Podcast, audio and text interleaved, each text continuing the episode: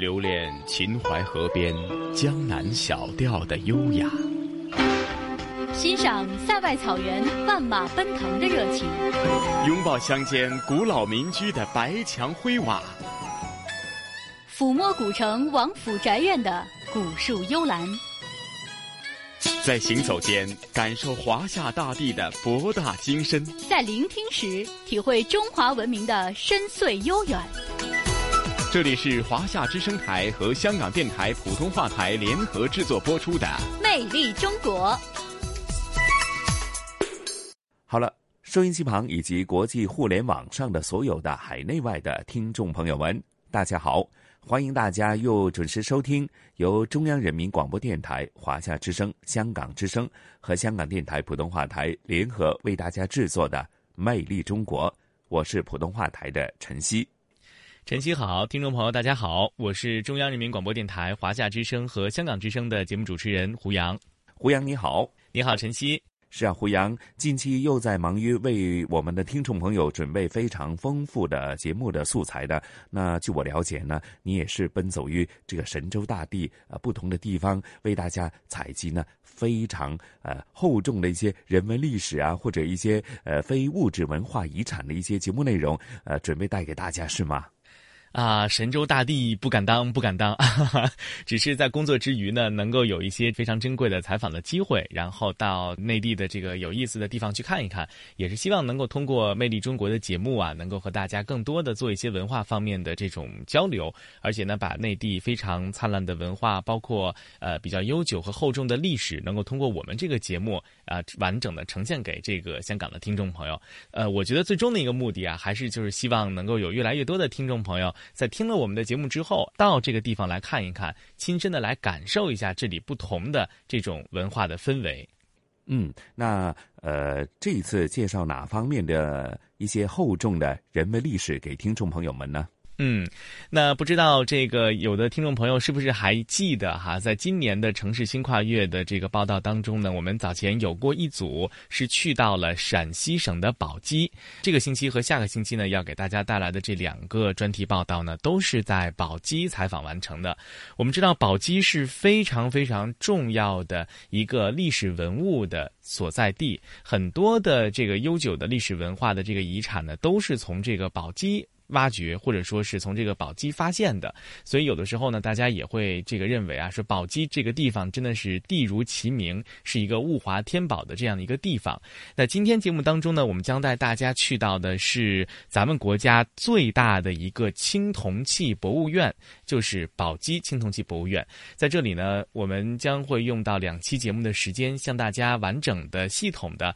来介绍一下，在我国先秦时期的这些青铜器的。文物以及这些文物背后的关于艺术、关于文化、关于历史、关于典藏的制度等等等等的一系列有趣的这个事情。嗯，的确是的。呃，过往人们都经常说笑哈，呃，去到陕西呢。可能你随处触碰的是一段厚重的几千年的人文历史，那甚至说到去陕西的宝鸡，那更是不得了了哈。可能你不经意当中已经是走了一段呃岁月和历史的穿梭，因为除了很多博物馆介绍这个厚重的陕西以及中国的一些文化精彩内容之外呢。更为重要的就是，呃，当中你在这些呃古老的一些文物当中，你会触碰的是一个厚重的人文历史，甚至啊每一个器皿、每一个呃呃典故呢，背后呢都埋藏了很多历史的岁月的痕迹，是吗？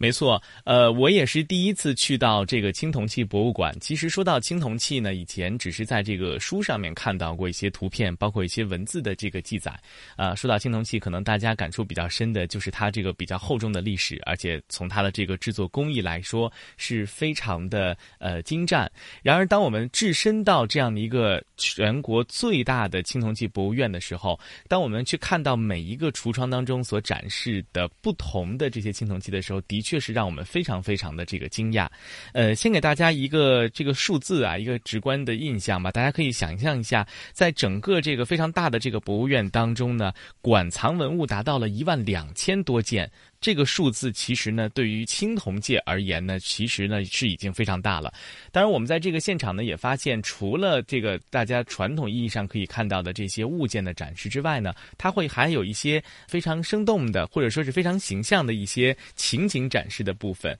那在今天的节目当中，我们要向大家介绍的其中的一个窖藏。其实呢，它运用的就是这样的方式。如果收音机旁的听众有机会去到宝鸡的这个博物馆的话，一定要去看一看这个杨家村窖藏。它是还原了当时发现这样的一大批的。青铜器的一个现场，我们知道这个很多青铜器，它在呃出土之前呢，都是被埋在地下的。而在宝鸡这个地方呢，这个窖其实就是储藏或者说是这个存放大量的青铜器的一个非常重要的场所。包括像当地的扶风啊，还有当地的很多地方的这个农民朋友，在平时耕作的时候，在拿这个锄子翻地的时候，山脚下来继续进行耕作的时候，都会无意间的发现很多。大量的这样的青铜器的存在，而杨家村的这个窖藏的已经发现呢，也是目前在我国的这个青铜器的研究历史上面出土的这个数量最多、种类最多，而且这个每一个器皿上面所呈现的历史文化的这个信息是最多的一个非常重要的时代。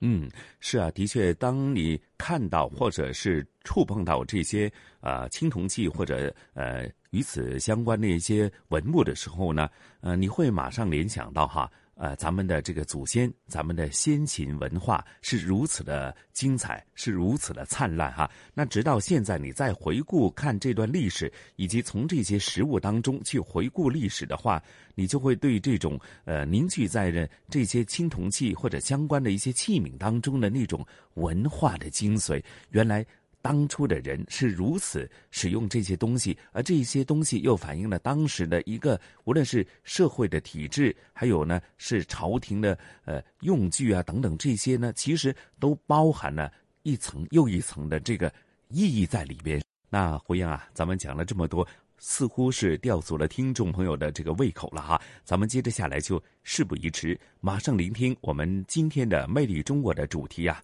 梦回先秦的。第一部分好吗？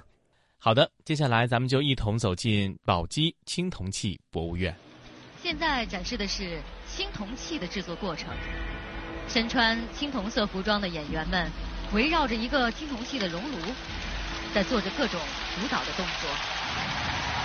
现场影像也被我们复原了冶炼青铜的大熔炉，四百多名舞者同样穿着青铜色的服装开始起舞了。这是二零一四年南京青奥会开幕式上青铜展示表演的部分。青铜器的时代距离我们已经非常遥远了，有两三千年。它是人类文明史上灿烂的一页。每一件青铜器都是艺术瑰宝，令人叹为观止，堪称国宝重器。青铜器的故乡在我国的宝鸡。在今天的节目中，我们就跟随宝鸡青铜器博物院的讲解员史林，穿越时空隧道，一同。梦回先秦。今天呢，我们来到的青铜器博物院的开放时间呢是二零一零年的九月二十八日。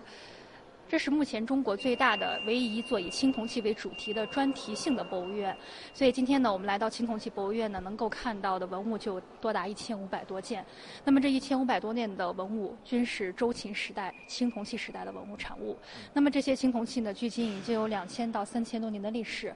那么宝鸡呢，它是周秦两大王朝的发祥地，所以千百年来在宝鸡这片沃土出土的青铜器是有上万件之多。所以两千零六年，宝鸡市委市政府呢就在十石鼓山上打造了这么一个，呃，享受文化的这么一个殿堂，就是我们宝鸡青铜器博物院。那今天如果您来到青铜器博物院呢，一定要上到我们的三楼，因为三楼呢是我们的基本陈列，陈列主题呢就五个字，叫青铜铸文明。所以来到宝鸡呢，我们不但能看到千百年前青铜器的铸造工艺，同时了解到的是周秦两大王朝从宝鸡发祥和崛起的所有的过程。宝鸡青铜器博物院的前身是宝鸡历史文物陈列室，始建于一九五六年。而位于宝鸡市滨河南路石鼓山上的中华石鼓园内的新馆，在二零一零年落成，是我国最大的青铜器博物馆。新馆的馆舍用青铜器出土的场景作为建筑造型，建筑面积达到三点四八万平方米，馆藏文物有一万两千多件，其中一级文物一百二十多件。这其中还包括有像何尊这样的多个禁止出境展出的珍贵文物。宝鸡青铜器博物院主陈列是周秦文明之光，展览荟萃了宝鸡考古发现的青铜器、玉器、陶器、金器等精品六百多件，展示了周族兴起、古公迁齐、武王灭商、分封诸侯、周公礼制、秦军游猎、穆公称霸等一系列的重大史实。史林告诉我们，展览生动地再现了周秦王朝的每一个历史侧面，使人们可以了解到青铜文化魂之所在，感受周秦文明对于华夏五千年所做的巨大贡献。那首先呢，我们会看到的是宝鸡市的地形图。在宝鸡呢，它的总面积是一点八二万平方公里，辖三区九县，地形呢是南西北三面环山。那么对于我们来说，今天了解文化遗址呢，主要是宝鸡市的东部区域。东部区域之内呢，有宝鸡市非常多的这个县城，比如说宝鸡的岐山、扶风、梅县。那其中的岐山、扶风县呢，它这个地方有个古代的遗址叫周原遗址，三千多年前。周人就是我们可能看过《封神榜》里面这个周人，就是在此生息发展的。还有宝鸡的凤翔县这个雍城遗址，这个雍城呢是两千多年前秦始皇老祖先在此营建了最大的一个都城。如果您看过《芈月传》的话，可能后期会看到芈姝所带的都城就是在我们宝鸡的凤翔县。历史上，宝鸡出土的青铜器不计其数，达到上万件。这些青铜器有些是历朝历代传世的精品，有些则是近年来的考古发掘出土文物。随着国家对于文物保护工作的不断重视，考古事业的发展和考古科技手段的进步，使得埋藏在地下几千年的青铜器有了一个良好的社会保护环境，也使得世人可以一睹这些国宝的风采。第一组展馆展柜中展出的这些青铜器呢？展陈的数量是非常丰富的。那么实际上，我们宝鸡呢是出土青铜器比较早的城市，它从汉代就出土了。所以汉代到现在两千多年间，呃，出土的件数呢就比较丰富，有上万件之多。第二点，宝青铜器的特点呢就是器型种类非常的齐全，啊，比如说古代时期的酒器、乐器，在这个时候都是能够看到的。那么第三点就是青铜器带有长篇铭文。呃，一般铸有长篇铭文的青铜器，史学价值是非常高的。那么基于这三点呢，宝鸡有“青铜器之乡”的美誉。在清代晚期，宝鸡曾经出土了四件非常著名的青铜器。从这些青铜器上，我们仿佛可以依稀地想象到当年的青铜盛世。其中，毛公鼎是西周晚期的重器，鼎内壁铸有铭文。是现存青铜器铭文当中最长的一篇，堪称西周青铜器中铭文之最。其内容叙事完整，记载详实，被誉为彼得一篇尚书，是研究西周晚年政治历史的重要史料。想象您看到这一件叫毛公鼎啊，它珍品在台北故宫博物院珍藏，这是它的这个镇院之宝之一。那它为什么说是镇院之宝呢？是我们发现这么多青铜器，只有它的字数，目前是我们发现商周时期最多的，它写了四百九十九个字。那么这件青铜器呢，是清代的晚期在宝鸡的岐山县出土的。那么这件呢，叫。国祭子白盘。那说到这个国呢，可能很多人比较熟悉的应该是唐代的虢国夫人。那么这个国呢，是宝鸡市的一个呃地区叫国镇，是西周时期分封在宝鸡市的一个小国家叫虢国。这件青铜器呢，有二百二十五公斤重，是我们目前发现最大的青铜盘。呃，那么古代应该是用来祭祀的一件礼器。应该一个对礼器的一个作用啊，在国家博物馆珍藏。那像您看到的这一件呢，叫散氏盘，它的珍品也在台北故宫博物院珍藏。同样，您会看到里面这个铭文的字数比较多，三百五十七个字，讲述到了西周时期泽散两国争夺土地，继而打官司的这么一个过程。那么，这应该是我们现在发现最早的土地契约的一个合同书。除了毛公鼎。大禹鼎同样具有极高的史学价值，它的造型雄浑，工艺精湛，其内壁铸有铭文十九行，是研究西周奴隶制度的重要史料。此外，铭文的书法体式严谨，字形和布局都十分的质朴平实，用笔方圆兼备，具有端严凝重的艺术效果。而单就书法成就而言，大禹鼎在成康时代当居首位。它是西周早期金文书法的代表作。那这件呢是叫大禹鼎，这个珍品在中国国家博物馆珍藏，它有一百五十三点五公斤重。那么鼎呢，在古代呢一般都是用来祭祀的礼器，啊，用途类似于现在烹煮肉食的锅。那么您会看到这四件青铜器呢，虽然今天都是复制品，但实际上它都是清代晚期在我们宝鸡发现的。在家乡就是在宝鸡，宝鸡青铜器你也会发现它的特点就是基本上出土之后带有长篇铭文的居多，啊，铭文字数越多，价值也就越高了。那么在两千零三年，宝鸡还出土了一个轰动世人的一个挖掘啊，这是在两千零三年一月十九日，宝鸡市的梅县杨家村，当时五位村民发现的一个窖藏。那么窖藏呢是青铜器出土的一种独特方式，人们认为可能是西周晚期发生战乱，贵族在逃亡之前将青铜器埋藏于地下的这么一种方式。两千零三年这一窖发掘的青铜器是达到了二十七件，并且我们发现这二十七件每件内壁都带有铭文，总字数是四千零四十八个字。那么据我们研究呢，这批窖藏的主人是西周时期的大贵族单氏家族所有，单位单多音字，所以在当时呢入选了全国十大考古新发现。那接下来呢，我们就来欣赏一下这批窖藏青铜器的珍品的展示。窖藏是构成青铜器之乡青铜文化的一大特点。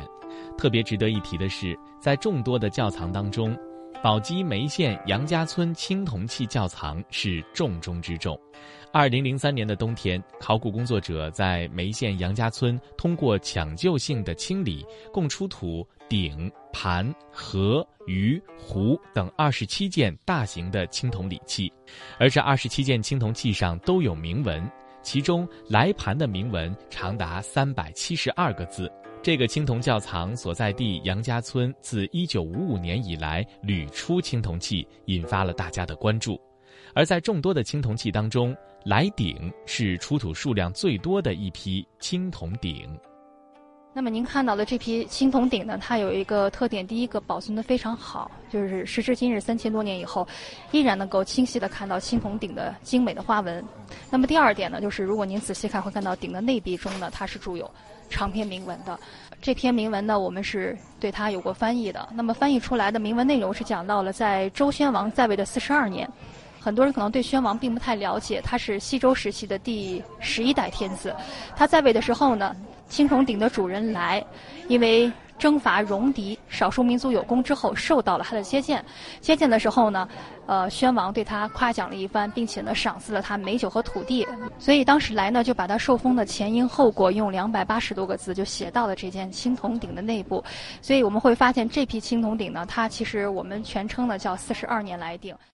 鼎自夏代开始出现之后，一直沿用到了汉魏时期，主要用于祭祀和宴会上烹煮肉食的炊具。相传大禹在平定了水患之后，铸九鼎象征九州，因此九鼎就成为了传国重器，是王权的象征。那么我们一般给青铜器怎么去定名呢？如果您到博物馆会发现青铜器有很多很奇怪的名字，那么实际上它都是根据铭文内容来的。如果铭文内容说到了主人的名字。我们就会把主人的名字冠到前面。如果说到了铸青铜器的时间，我们也会到会写到前面。那么最后一个字儿呢，就是青铜器器型的名字。比如这个青铜器叫鼎，它就就称为鼎了。啊，那么我们除了看到四十二年来鼎以外呢，像后面您看到的剩下这个件数比较多的，它叫四十三年来鼎。当时这个鼎呢，一共出土了十件。那每个鼎内部同样铸有长篇铭文，这个鼎呢是三百一十个字左右。说到了在周宣王四十三年来，这位主人升职了，当了周代的监察部长。在这个铭文中说到，他在古代的官职名字叫官司吏人，那就把受封升职的过程写到了这批鼎的内部。所以杨家村窖藏出土的十二件鼎，分别是在周宣王四十二年、四十三年，啊，这个来受封受赏的所有事情。那实际上让我们能看到三千多年前，啊，西周位于宣王晚期，他这个征战。啊，包括他这个官职受封的所有这个啊历史上的还原，所以很多人说呢，这个西周的青铜器铭文呢，就像留给我们现在的一封电子邮件，虽然时间很长，但我们更多的看到的是历史上的一个真相的反映。除了鼎之外，盒同样是青铜器的典型代表。这个盒字上面是一个禾苗的禾字，下面是一个器皿的皿字，你能猜到它是做什么用的吗？没错，就是古人调和酒和水的器具。用水来调和酒味的浓淡。接下来为您介绍的来和堪称是镇馆之宝之一，该器造型独特，构思巧妙。从铭文当中，我们得知它是西周单氏家族第八代来为祭祀皇高祖单公而制作的一件礼器。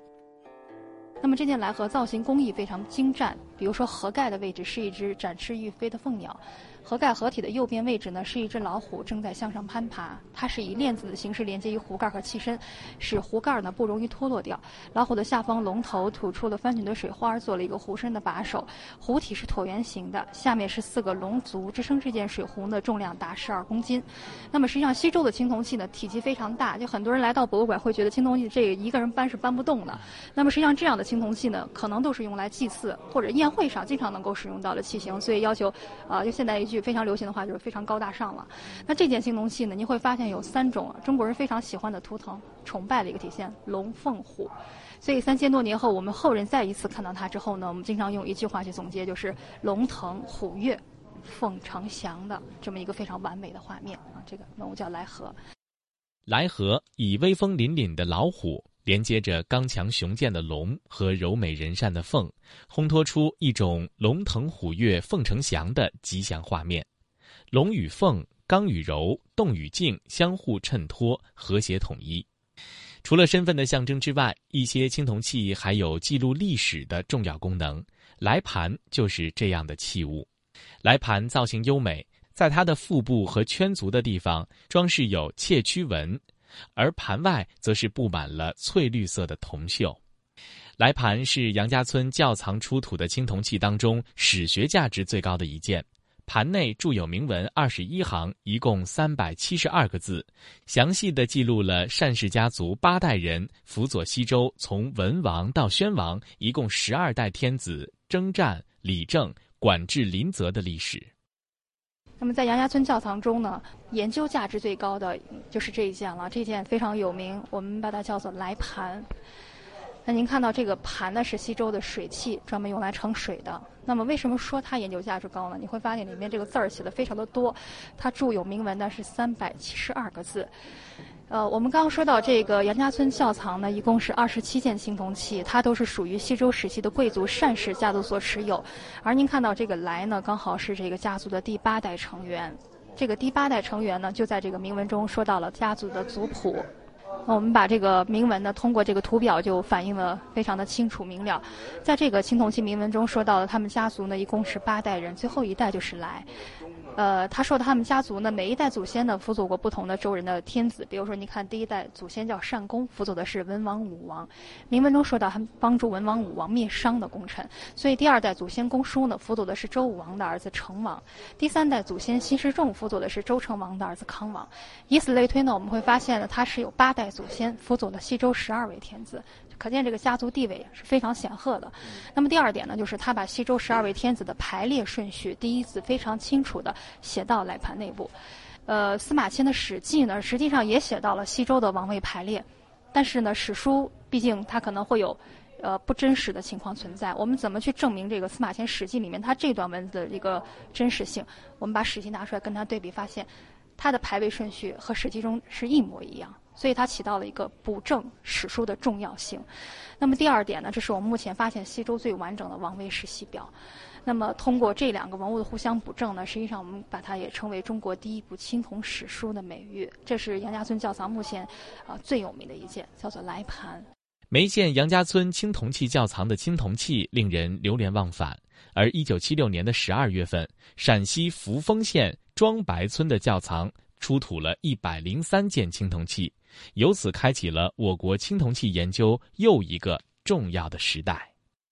庄白一号窖藏呢，是一九七六年在扶风县庄白村发现的。当时发现青铜器呢，是达到了一百零三件。一百零三件呢，它的总重呢，有一千四百四十七公斤重。其中呢，呃，这个七十四件带有铭文。那我们研究发现呢，您看到的这些青铜器呢，都是属于西周时期的，也是地位非常高的贵族威氏家族所有。比如说，您看这一件是。这个教堂出土的一件青铜酒器叫三年新壶，这件壶呢有二十六公斤重，是我们展馆发现最重的一件盛酒器。而像这样的青铜酒器，在这样的这个教堂中出土的达到了四件之多。那像这一件呢，我们叫新铺商铺的铺。这个造型呢，很像现在盛水果的高脚盘，实际上在古代呢是专门用来盛酱料的碟子。在西周时期呢，宝鸡此地呢有很多的发现的这个作坊遗址，比如说制陶、制玉、制骨，所以我们认为西周的手工艺还是非常发达的，所以做出来青铜器在工艺上是非常精湛的。留恋秦淮河边江南小调的优雅，欣赏塞外草原万马奔腾的热情，拥抱乡间古老民居的白墙灰瓦。抚摸古城王府宅院的古树幽兰，在行走间感受华夏大地的博大精深，在聆听时体会中华文明的深邃悠远。这里是华夏之声台和香港电台普通话台联合制作播出的《魅力中国》。收音机旁和国际互联网上的听众朋友，大家好！您现在正在收听的是由中央人民广播电台、华夏之声、香港之声和香港电台普通话台为您联合制作播出的《魅力中国》节目。大家好，我是中央人民广播电台、华夏之声和香港之声的节目主持人胡杨。听众朋友们，大家好，我是来自香港电台普通话台的节目主持人陈曦。哎呀，胡杨啊，哇，刚刚聆听我们第一部分的《梦回先秦》，对于这个。宝鸡青铜器博物院呢，真的是哇！光是呃，在呃声音导航当中，我们已经是有许许多多的一些画面浮现出来，而且呢，这个画面呢是穿越了历史，你会呃联想到当初呃那些朴实的民风，他们的生活的一些状态，又或者呢呃达官贵人，又或者呃皇孙皇族，他们又是如何的一种生活的方式？那又或者呢，你在这个过程当中，你会联想。到可能看到很多什么电视剧集或者电影，有关于这个先秦的一种或者他们的一种生活的状态，甚至是那种兵荒马乱的那种画面呢？突然之间，你在这个脑海当中是一幕幕的浮现出来啊！那接着下来的节目内容啊，那胡杨啊，继续为大家介绍的是哪方面更为震撼的东西啊？的确，在上半段的节目当中呢，我们给大家着重介绍的是在宝鸡青铜器博物院当中的一些珍贵的青铜文物，比如说来盘、来鼎，还有来盒。那在下半段的节目当中啊，我们要为大家介绍的是这个博物院的一个镇院之宝，就是何尊。那说到何尊呢，其实对于青铜器非常熟悉的听众朋友来说呢，并不陌生。何尊上的铭文当中，“宅兹中国”当中的“中国”是中国这个词汇最早。出现的文字记载，那何尊呢是宝鸡青铜器博物院的镇院之宝。除了它有宅兹中国的这个记载之外，它的造型工艺以及它的历史和研究价值都是无与伦比的。那么在这儿给大家讲一个小故事，就是如此重要的一个国之重器，它的发掘和它的保护过程，其实呢还是颇具戏剧性的。就是这样的一个国之重器呢，竟然是在废品回收站当中。被找到的那究竟是怎么回事儿？那接下来我们就一同去一探究竟吧。嗯，好，那接着下来，咱们也继续聆听《梦回先秦》的第二部分。宝鸡青铜器博物院的镇院之宝就是何尊，在它的铭文当中，“宅兹中国”四个字是中国一词最早的文字记载，而关于何尊的历史，还有着一段惊心动魄的追寻故事，令人。印象深刻。好，那在这里呢，我们看到这一件呢是我们的镇院之宝，名字叫何尊。何指的是主人，尊呢是西周的盛酒器。这件何尊的时代是西周早期的，所以距今已经有三千多年的历史了。那么今天您看到这件盒尊呢，是陈放在我们展馆的一件国宝级的文物，但实际上它的出土时间很早，它是一九六三年在宝鸡峡村园一个姓陈农民的后院里发现的。发现它之后呢，家庭非常贫困，于是呢把它卖到了宝鸡市的废品收购站。后来呢，我们博物馆的工作人员发现它以后，曾经是以三十元的价格在一九六五年征收了回来。征收回到博物馆之后，很可惜呢，它没有。没有人发现它的价值，它在博物馆沉寂了十年之久。到了一九七五年，北京有新出土文物汇报展，它作为参展物之一呢，就拿到了北京。当时呢，有一个著名的青铜器专家叫做马成元，那么这位专家发现这个青铜器造型如此精美。按照这个西周时期，它应该是铸有铭文的。结果除锈之后，发现这件青铜器的器底内部就铸有一百二十二个字的铭文。因为这篇铭文呢，何尊在七十年代很快呢也就身价倍增了。何尊是西周早期贵族何铸造的一件青铜酒器，通高有三十八点五厘米，口径二十九厘米，圈足的底径是二十厘米，重十四点六千克。何尊的器身呈现椭方形，造型典雅庄重，方圆相继，富有变化。何尊的上腹部装饰有蕉叶纹和蛇纹，腹部以及圈足则是装饰有饕餮纹。饕餮巨目利爪，粗大的卷角翘出了器面，而纹饰则是采取了高浮雕和地纹相结合的表现手法，十分华丽。那我们看到这个何尊呢，因为是西周早期的一件青铜器，它的造型工艺呢就是呃非常的精湛，呃尊的造型有点像咱们现在家中看到的插花的花瓶，对，它是口部为圆，底部为方，中部素锦，呃做的非常的优美。那中国人说天圆地方，在这个何尊上也是能够看到的。第二点呢，就是西周早期的纹饰呢，一般做的会比较的丰富，所以你会发现它是有底纹的。这个底纹呢，很像我们手指上看到这个花，呃，手指上看到这个呃指纹的造型，一圈一圈组合在一起。做好底纹之后呢，古代人会在上面再做一层主纹，这个主纹都是凸起来的。比如说，我们如果来博物馆看何尊呢，就要分三段看。第一大段呢，你会发现它的下部呢有蛇纹。像蛇一样做 S 型的，蛇的身上有鳞片，还有蛇的两个眼睛，做的是非常的形象的。那么蛇纹的下半段中部的位置是主题纹饰，这种纹饰呢被人们称为饕餮纹。嗯，可能我们说这个人很能吃，说这个人是饕餮之徒，非常爱吃，就是从他来的。这个饕餮纹呢，在西周早期的造型呢是有对称的卷曲的，像牛一样的犄角，然后呢有眉毛，还有对称的眼睛和两边卷曲的这个。獠牙，这就是西周早期这个饕餮纹的一个展示。实际上，您会看到这样的纹饰呢，很多都是取自于人们看到的很多动物纹的一个集合体。我们后来说这个饕餮是龙生九子其一，认为它很贪吃，后来吃的把自己身子都吃掉了，后来也撑死了。实际上，这样的纹饰呢，放在我们今天再来看，你会发现它非常的。狰狞或者非常的肃穆，那么实际上这样的何尊，如果在祭祀的场合呢，可以起着很好的这个肃穆和严肃的场合，更好的是威慑世人的这么一个主要的作用的。那么第三段呢，你会发现跟上面纹饰很像，这是一个浅浮雕的这个饕餮纹组合在一起的。然后这个尊呢，呃，四周这个凸起来的叫翡棱。那么翡棱呢，间隔而开，四面它都是有这样的一个组成纹饰的，所以这个何尊无论是在造型工艺还是它这个铭文价值呢，可以说西周早期青铜器中的佼佼者了，也是非常的有名的一件文物。何尊是西周早期成王时期的铜器，在它的底部铸有铭文十二行，一共一百二十二个字，记载了成王在其亲政五年时，在新建成的东都对其下属宗小子的训告。这段铭文记载了周成王营建都城、建筑陪都的重要历史事件，极具史料价值。而其中“宅兹中国”是中国一词最早的文字记载，当然意思和今天有所不同。它的原意指的是我要住在天下的中央地区。接下来呢，我们就了解一下这个铭文的内容。这是铭文的拓片和铭文的翻译。那么首先呢，它作为我们的镇院之宝，我们首先要看的是，在何尊中一百二十二个字，发现了三千多年前“中国”两个字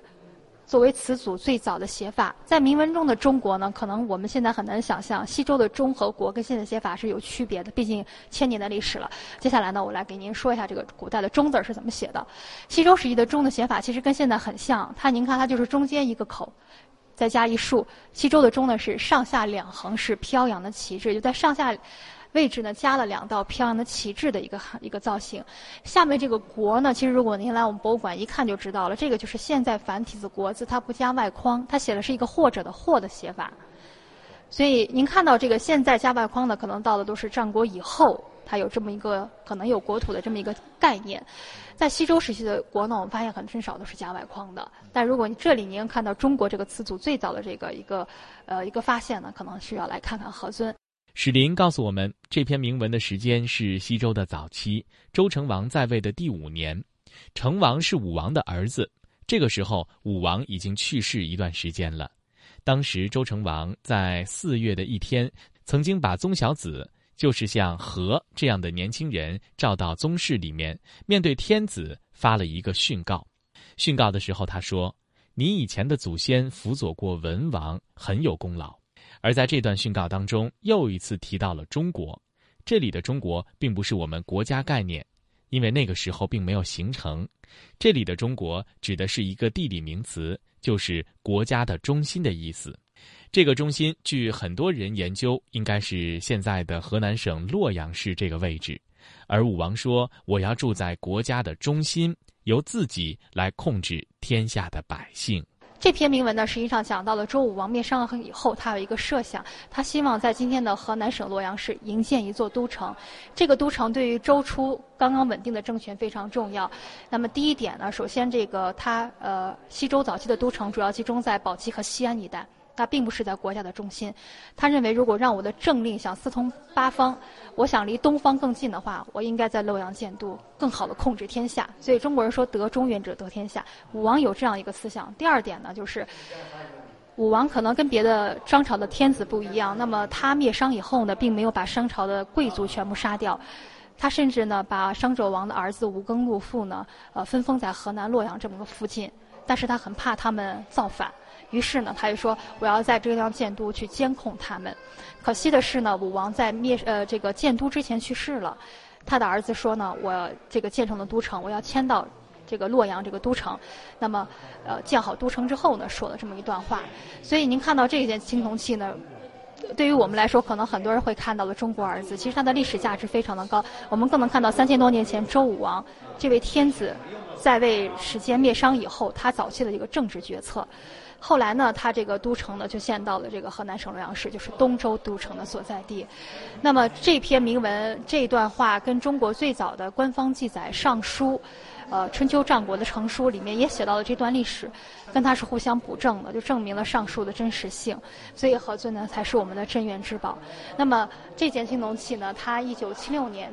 到外国的参展保价金呢是达到了三千万美元，也就不是我们刚说的六十年代我们三十块钱对把它买回来了。那么这件文物呢是国家文物局规定永远不准出境外展的文物，因为非常非常的珍贵，所以很多外国游客如果想一览何尊的真容，他就今天只能来青铜器博物院才能够看到了。来到宝鸡青铜器博物院，除了欣赏具有极高艺术价值和研究价值的何尊之外，参观中华石鼓园同样可以让你感受到中华文化的博大精深。中华石鼓园坐落在被康有为称作中华第一古物的石鼓出土地宝鸡的石鼓山上，而石鼓阁是和青铜器博物院并列的另外一个标志性的建筑。建筑采用外五内九的层级设置，预示着周秦文明在中华民族史上的尊崇地位。而石鼓上的文字具有极高的史学价值。此外，石鼓艰辛的迁徙之路也被看作是中华民族发展历程的缩影。那说到石鼓呢，有很多人想到这个鼓呢都是乐器，用来打击就可以了。实际上，我们说的石鼓是石头做的鼓形石。这个鼓形石呢，每个重大概是，呃，五百斤左右。然后呢，呃，体积非常的巨大。它的特点呢，就是我们发现上面。都是刻有文字的，这些文字都是四字组成的诗句，有点像中国人早期的《诗经》的诗风。这四字的诗句呢，经过专家人们去试读呢，发现讲的是春秋时期秦国的某一位国君一次盛大的游记游猎的过程。比如说他在打猎的时候的沿途的见闻呀，呃，包括这个呃，看到宝鸡这个千河渭河这个呃。当时这个水量非常大，渡河划船渡河的这么一个场景，这个石鼓呢是唐代的贞观初年在宝鸡这座山上发现的，就这个石鼓山，所以这个我们这个园区呢叫中华石鼓园，就是以此而定名的。那么它的这个价值呢，就是上承金文，下启小篆，这是秦始皇统一呃小篆的这个母体，就是从这儿来的。这种文字呢也称为皱体文。呃，那么实际上您会看到，这个石鼓唐代在这个山上发现之后呢，实际上当朝的统治者没有对它多加重视。后来凤翔县的国子监祭酒郑余庆发现了它，然后上报给朝廷，才收藏了起来。到了唐末五代十国时期呢，这个石鼓呢就丢失了一面，这面叫做元鼓。丢失了一面以后呢，宋代第四位皇帝让这个司马光的父亲司马池去找。司马池当时在凤翔开始遍寻石鼓，找到了九面，但是剩下了一面这个做圆鼓是怎么找都找不到。后来交了一面假石鼓，因为这个事情呢，司马池就入狱了。后来这个最后一面石鼓找不见，很多人也非常着急。后来这个呃北宋的呃非常著名的一位金石学家叫向传师。到这个凤翔县去找的时候，有一天住在一个农户的家的后院，早上听到前面有磨刀的声音，被吵醒了，然后走到前面才发现，原来这个石鼓呢被磨当成磨刀石了。所以今天我们去故宫博物院，它馆藏的这个石鼓馆是真品，你会发现有一面石鼓被削去了一半，而且中间是凹的，很有可能都是当做聪明的米臼了。这个石鼓唐代在发现的时候，我们发现应该是有七百多个字的。后来到了这个宋代，这个长时间的这个研这个磨损，所以它也只剩下这个四百多个字的铭文了，就非常可惜。然而，石鼓的迁徙之路还远没有结束。宋徽宗后来了解到这件事情之后，觉得石鼓非常的珍贵，于是就把它放到了自己家中的宝和殿，然后用黄金捣成金泥，镶嵌到石鼓上面去。只供他一个人欣赏，这对于石鼓来说是一个很好的保护。但可惜的是，没过多久便发生了靖康之变，金军攻到了北宋的都城，把石鼓和一些珍贵的文物全部带到了燕京。而在这之后，金军就把金泥抠掉，把它扔到了荒郊野岭外。直到元朝的国子监于季的出现，才使得石鼓的命运又一次发生了转变。后来元代的国子监祭酒，呃，叫于吉发现了它。发现它以后呢，就放到了国子监，然后到这个元明清三代七百多年的石鼓就在这个地方是一直的这个进行妥善的保存。